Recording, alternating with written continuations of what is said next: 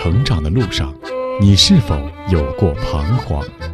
在青春的旅途中，你也可曾有过迷茫？面对亲子教育，你是否还有担心和疑虑？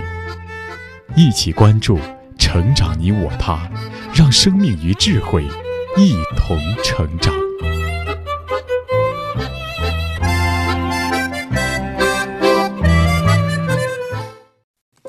愿生命与智慧一同成长。海内外的各位听友，大家好，欢迎来到《成长你我他》，我是您的朋友钟庆。听众朋友，人们都说人生能遇到一位好老师是一种幸运，因为好老师对于人的一生影响深远。我们都期待好老师，但是好老师要如何培养呢？那今天的节目，我们就继续与戏剧教育工作者叶训谦先生一起来探讨好老师要如何养成。好，再次欢迎。叶训谦导演，叶老师来到我们的节目，谢谢大家好，各位听众朋友们好，嗯，叶老师。前两期节目呢，我们探讨了您为什么将这个戏剧引入教育公益啊。您说到带乡村的孩子们排演《雾都孤儿》，给我印象特别深。然后呢，我们也探讨了您从香港大学牙医专业转行进入戏剧教育，是您看到人们从身体到心灵的需要，对那些自己放弃自己的孩子们，您锲而不舍，终于激发起了孩子们挑战排演莎士比亚的激情，特别。生动感人，然后呃，同时我们也说到戏剧教育对于参与者的。进入门槛虽然它很低，但是对教育者、引领者来说却是有很高的要求。那您也说到，为了让乡村孩子能够持续得到这个戏剧教育，你们会定期培训乡村教师哈。那在这里呢，首先我想问的是，你们是如何培养教师的？您认为一个好老师的关键因素是什么？同时，我也很好奇，您自己是怎么练成一个优秀的导演和一个好老是的啊？不敢当，不敢当。我觉得是这样的，就是我先说，我我的最好的老师，我的最好的老师其实是孩子，是每一位参与者，因为其实是他们教会我如何更好的服务他们，成为更好的一个教育者。我很想知道，您是不是一入行的时候就是这种表情特别丰富，然后肢体语言也特别丰富的一位导演？嗯，我表情丰富，可能就是跟我从小也参加戏剧活动是有关系的。但是刚开始进入到戏剧教育的行业，我第一次是去到一个幼儿园大班，我的戏剧教育领域的第一个启蒙老师，他说：“我带你三次。”第四节课开始，你就要开始自己教了。我说啊，这些小不点儿，这些小 baby 教什么呀？我是一个专业的导演，就是。然后他说，你先试试看，我们一起玩三节课，你喜欢你就留下，你不喜欢我再换人也没事儿，不要有压力。您这位老师他是您戏剧学校的老师，还是您毕业以后的事儿？这个是，其实我还没毕业，在九七九八年的时候，我是那个时候是第一次走进这样的一个课堂里面哦。她也是我学姐，她是当时儿童音乐剧团的艺术总监。对，正好我在这个经历之前，我就刚帮他当副导演，当了几个月的时间。他觉得，哎呀，你这个人还性格还挺开朗的，表情也挺丰富的，适合跟孩子在一起。我说是吗？哦，我不确定，试试看吧。然后。这个老师，我学姐，第一节课她带我来在旁边辅助她。第二节课呢，她就告诉我，你跟他们玩这个，然后我就照着去做。第三节课，然后你自己想吧。我说想，我想什么？好，给我两本书，你看看。第三节课你想跟他做什么呢？我也会陪着你的。然后第三节课你知道吗？神奇的事情发生了。第三节课我走进去，当时我的名号我不叫叶老师，我叫威廉哥哥。啊，对，您的英文名字。对，我的英文名字叫 William。然后呢，我当时我叫威廉。哥哥，我一说威廉哥哥来啦，然后哇，那帮孩子一拥而上，把我抱着啊，就几乎把我扑倒，哇，那种爱呀，你知道吗？那种喜欢呢，你知道吗？就很感动，就那一瞬间，嗯，我觉得我还挺合适的，我应该能得到孩子们的喜欢。就所以当时我在儿童音乐剧团兼职，跟他们帮那个老师叫胡宝秀老师，帮胡老师代课啊什么的。平时周一到周五还得上学啊什么的，就很享受。毕业以后就一直在做，一直到现在。所以的确是孩子是我最好的老师。比如说我们是吧，课堂上哇三四十个孩子，我们如何去组织教学呀？所谓的这个教学语言，如何精炼我们的教学语言，对吧？你说这些。我在书本上我也看不少，但是真正让我验证什么才是最好的课堂，什么才是最好的教学，什么才是最好的师生关系，真的不是书本上教，真的是课堂上一点一滴，孩子们告诉你，你怎么样才是一个最称职的老师，真的是孩子们教会我们。对，不过我刚才问到，就是说，作为一个优秀的戏剧教师，他的关键是什么？我觉得，如果要总结的话，就是一个好的老师，他是眼观、耳闻、心得动，就是眼观哈，就是我们得看你在课堂上，你要看到这些孩子，你知道他们有没有准备好。去接受我们想教的东西，或者他们对于我们教学的方式方法，他们有没有反应？这个是眼观，耳闻呢，就是他们有的时候会给你讲一些话，有的时候甚至是让你觉得很无厘头，甚至是很冒犯的。就是比如说，曾经有个孩子，我问他们，诶，你觉得戏剧是什么？然后有个孩子就是很大言不惭的说，戏剧就是马桶。然后这句话本身它是很冒犯的，就是如果我们作为老师，我们高高在上的话，你你说什么起立出去，对吧？就是你你就应该是很直接的去回应他，但是不是的，你要听到他背后的这种，他其实在说什么？他在说什么呢？他就是在挑战你，他其实就是在看你觉得是什么呢？你问我们，你很厉害吗？对吧？你避开挑战，直接把他灭了，闭嘴出去，没礼貌。那你其实没有接受他的挑战，接受他的挑战就是以最高的智慧告诉他戏剧是什么。然后我就跟他说：“太好了，的确，戏剧是什么都可以，只要你认真想。我跟你讲一个戏剧是马桶的故事。”然后我就跟他讲了一个戏剧是马桶的故事。啊，真有这样的故事？我现编的，当时。跟我们讲讲。我当时我就跟他说：“我说我曾经知道有个女孩，她是一个充满梦想的女孩，但是她的梦想都不被理解。她唯一能够说的地方就是厕所，她唯一能够讲的伙伴就是马桶。她每次被人嘲笑打击，她就会躲到厕所里哭。她就会对着马桶说，她心里面最大的梦想是什么。讲完以后，她觉得我要冲掉它。”让这个梦想永远消失。他讲啊讲，他经历了好几次，讲完了就冲掉。这一次他讲完以后，他想冲掉，发现怎么冲这个按钮怎么就摁不下去。然后他用尽全身最大的力量一摁，咵，他居然被卷入了马桶里，冲进了马桶以外的一个世界，五颜六色、七彩缤纷。爱丽丝是这个世界。对这个马桶以外的世界，是这个世界上所有不被理解的梦想聚集在一起的世界。你能想象一下？对对对，您说到这个，我 我马上想到我们在丹麦幼儿园看到的那个大衣柜，一打开，你进到里面是另外一个世界。是的，异曲同工啊，这是现编呢。你好厉害！没有没有，然后我我就说我说，但是这个女孩会发生什么？她的梦想真的能圆梦吗？他能回到他的真实的世界吗？接下来你们编，我们一起探索。然后这个时候，你看到这个孩子，就刚才说戏剧之马桶的这个孩子，你要看到他的眼睛是什么？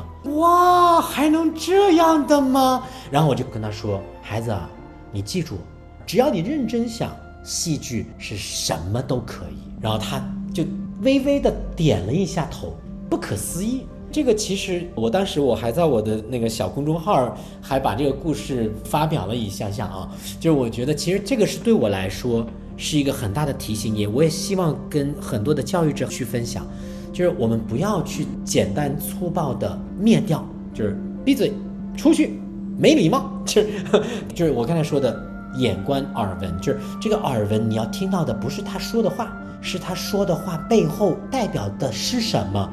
当我们不去介意他说的这句话，而是关心他讲这句话背后的意思的时候，其实你会看到这个孩子背后的世界需要我们给他点亮。哎呀，是啊，我之所以问这个问题，是因为我们经常讨论的师德的问题，或者说在一些师生冲突当中，有一些教师面对一些调皮的孩子做出的所谓这种没礼貌、没规矩的行为，好像没什么好办法来应对。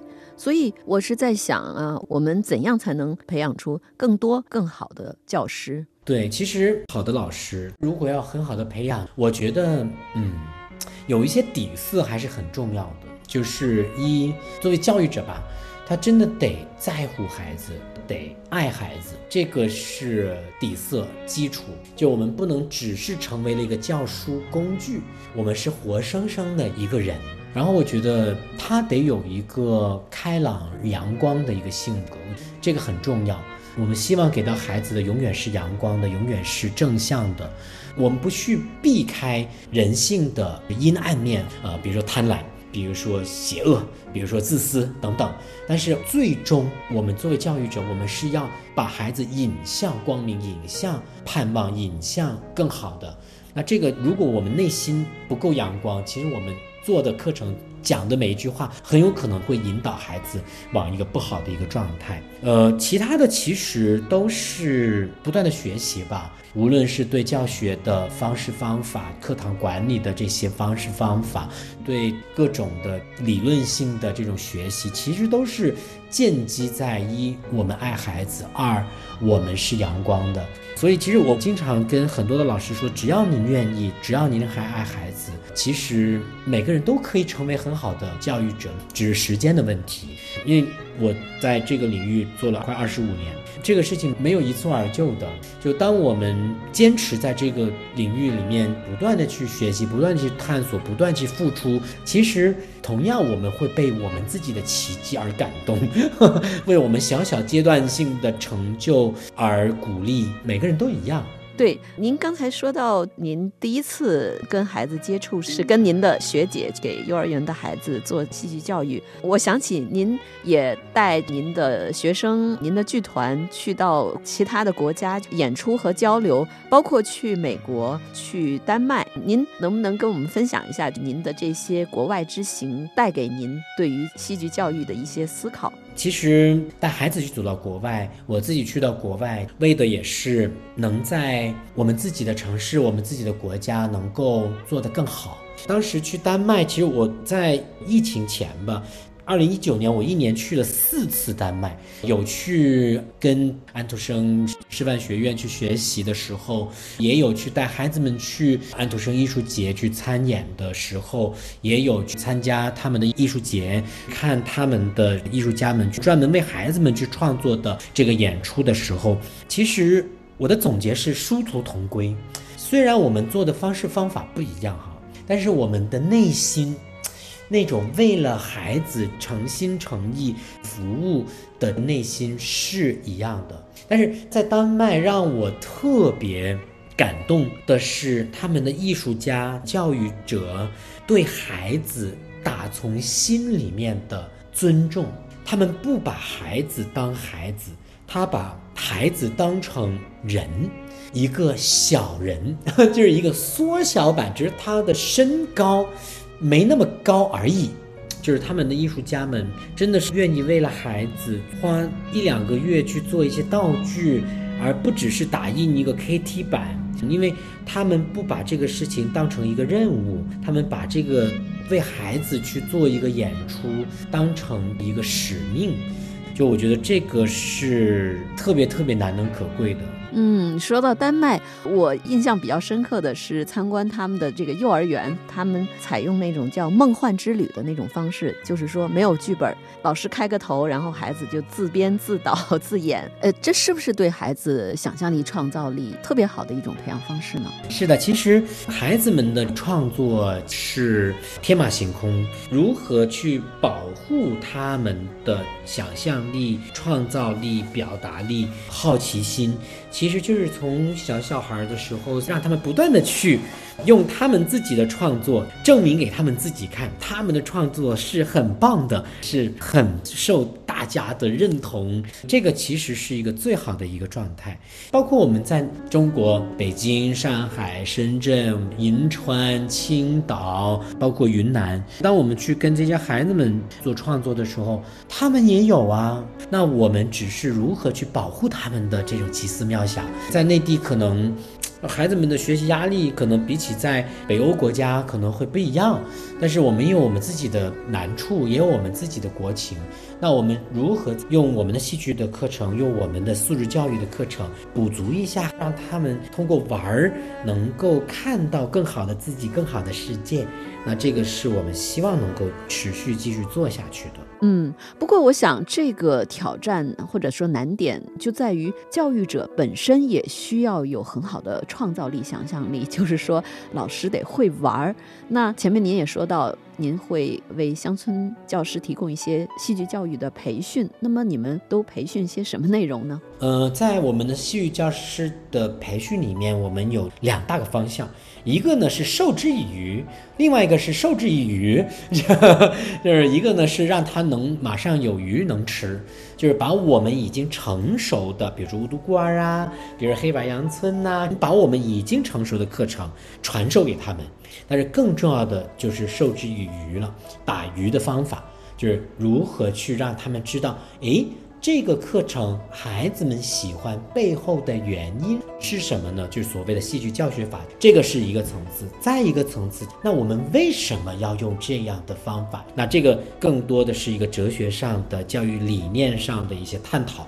也要探讨，因为当我们不知道我们在做这些事情的原因，其实我们也无法持续的去把这个事情做好。方式方法可以改，课程的内容可以改，但是为什么在做这个事情，其实是我们坚守的最后一道防线，也是我们持守的一个理念。嗯，真好。嗯，那在聊了一系列的教育公益、戏剧教育之后，还想跟您聊一下您的另一个身份。您是一位父亲。嗯，我记得呃，我们在丹麦认识的时候，好像您还没有做父亲，后来很快您就成为了父亲。呃，又是父亲，又是教师，也经常看到您在朋友圈晒您的小幸福。很想讨教一下，您怎么做父亲？比方说，您工作这么忙。到处跑来跑去的孩子的陪伴怎么办？然后要让孩子玩快乐教育，还是多学点东西？这也是很多父母的纠结。那么您怎么平衡？嗯，其实我还挺感谢我在有自己孩子之前的所有的孩子们，就是因为他们教会了我很多的小招、方式、方法，跟孩子沟通交流。然后我跟我自己的孩子，其实刚才您说的太对了，就是我的工作很忙，而且我也是一个很醉心工作、很享受工作的一个人。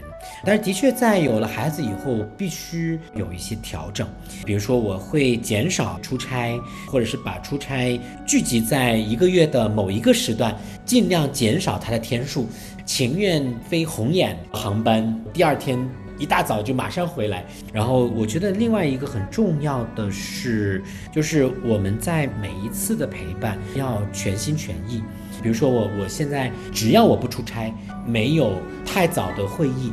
我都会是送孩子上学校的这个人，路上的这个十分钟、十五分钟，我有时候会打车，然后下车的时候，那个不止一次，车上的那个司机就说：“哎呀，你这个当爹的这挺好的啊，跟孩子呢一路的聊啊，哎呀，孩子也挺会说的哈，真的是厉害哈。”这这个我觉得很重要，就是。哪怕是十五分钟的一个短短的路程，让他觉得你是在用心跟他对话，用心在陪伴他。有的时候在家，就是他会说：“爸爸，我可以跟你玩一会儿吗？”我说：“可以。”就是要么你说不行，因为爸爸有个事情我在忙。只要一答应，那我们就玩半个小时。然后我们从很小，我们从一岁多，我们有有个规矩，就是定个闹钟，只要闹钟停了，我们这个时间就暂告一段落。你想延续，我们可以讨论。但是如果你要爸爸，再玩一会儿嘛。你用这样的方式跟我对话的话呢，我就不喜欢，因为我喜欢跟我好好说话的孩子讨论一下想玩多久。你要求还挺高的。对他习惯就是闹钟一响，他就自动说：“爸爸，时间到了。”然后你去工作吧。我说好的，那你接着玩吧。我说是爸爸，时间到了，你还能再陪我玩一会儿吗？我说这样，你能不能告诉我你想玩多久呢？然后比如说再玩五分钟，我说这五分钟好像想把这个积木给拼完，好像不大够吧？比五分钟多的是几个数呢？他说那四分钟吧。我说四分钟比五分钟是多还是少呢？顺便教一下数学题，你知道吗？其实每一个家长都想对吧？就鸡娃对吧？都想就是催催 push push，都想孩子多学点东西对吧？但是我觉得这个是有机跟无机，就是 有效跟无效。然后他说那十分钟吧。然后我说好的，那我们就再玩十分钟。那十分钟到我们就那个了。然后正好昨天晚上，然后他问我爸爸一加一等于多少啊？啊，然后三岁三个月的娃，他问我一加一等于多少？你知道这个时候特别考验我们作为教育者的智慧。如果我们马上回应一加一等于二，你给我记好了哈，那他的创意就没了。我就说，那你觉得呢？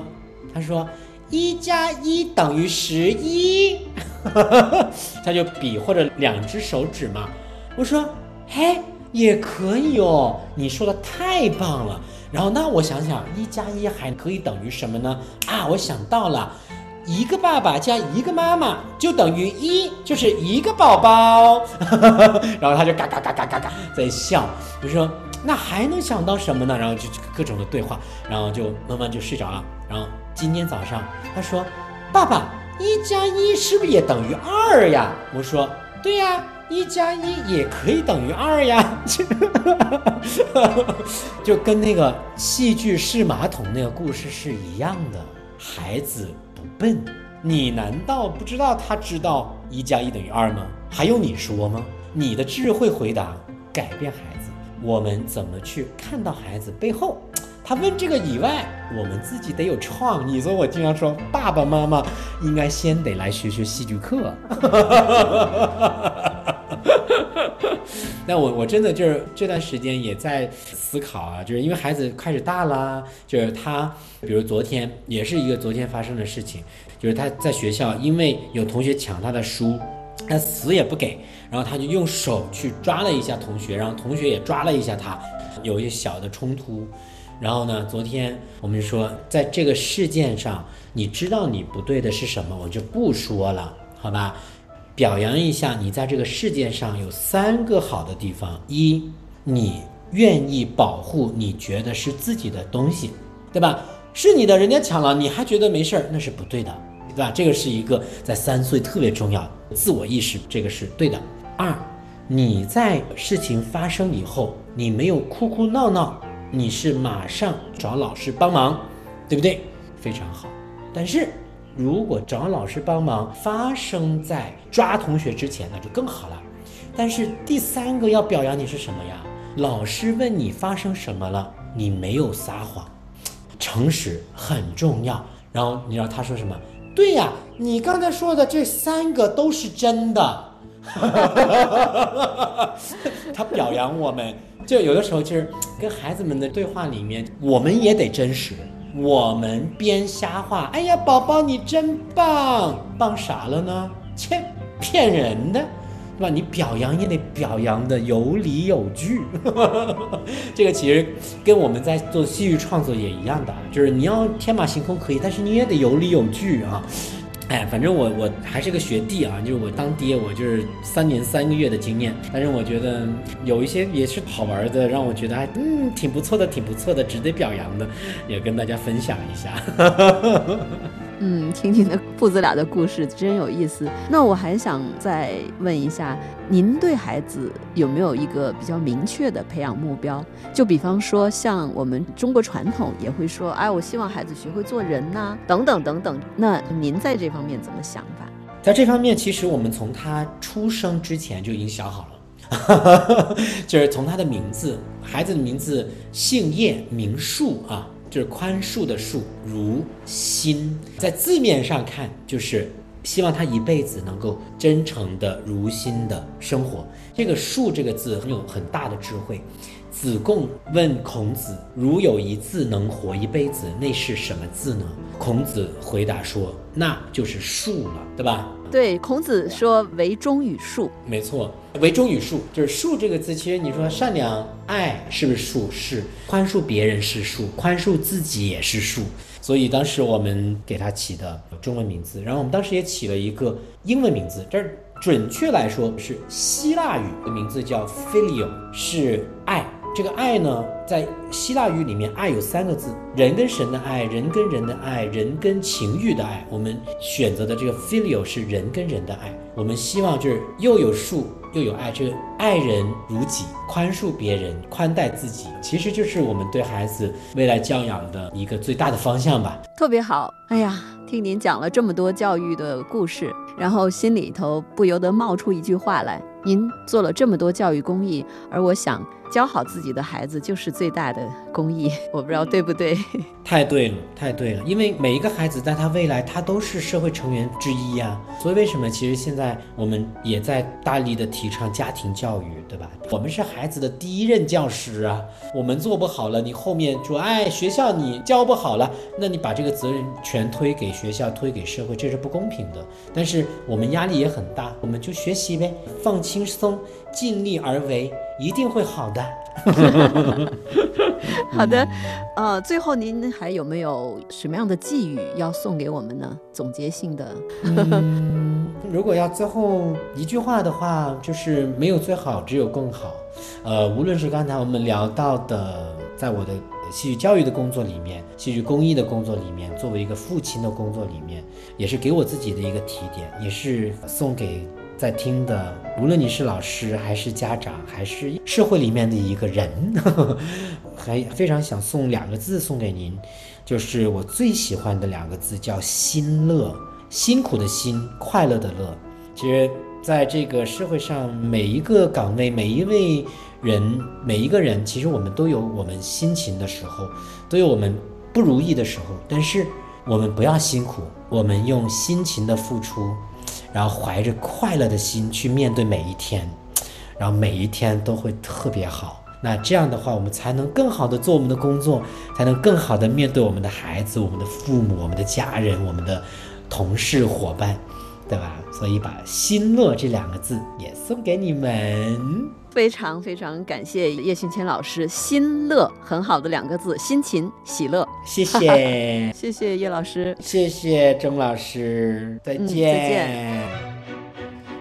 好，各位听友，以上我们的节目主题是从戏剧到教育公益，专访知名导演叶训谦先生。那我们这一系列的内容就告一段落了。编辑钟庆，感谢您的收听，下期节目再会吧。